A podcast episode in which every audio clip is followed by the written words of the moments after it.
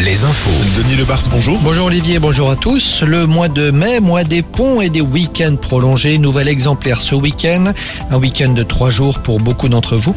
Sur les routes, aucune difficulté en perspective. Sur le Grand Ouest ce soir ou demain.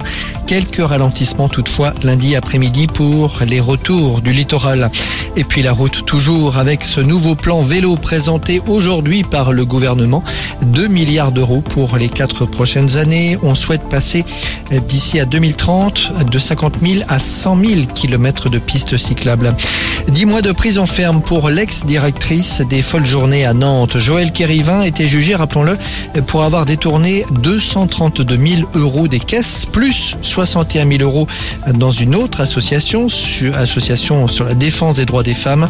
Elle n'ira pas en prison, elle portera un bracelet électronique et elle devra rembourser l'intégralité des sommes détournées, soit au total près de 300 000 euros. Donc, le dossier Leslie et Kevin, le père de Kevin a finalement été placé en détention provisoire jusqu'au 2 juin, date de son procès. Elle sera jugée notamment pour les menaces de mort proférées en particulier sur les réseaux sociaux.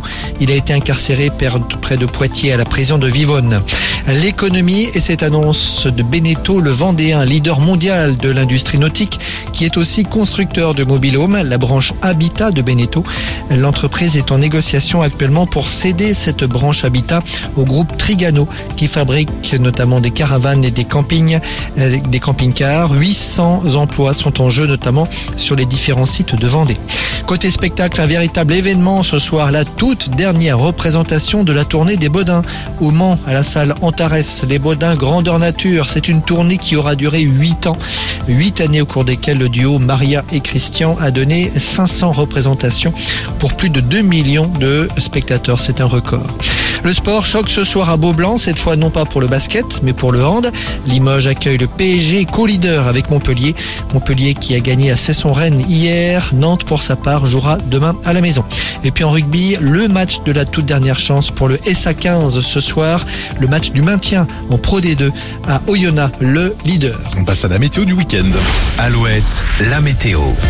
Ce sera un peu mieux cet après-midi. Le soleil va opérer quelques percées, notamment sur les départements côtiers. Des températures de 15 degrés à Brest, 18 à La Rochelle, 19 à Tours et Châteauroux. Demain, idem, des averses.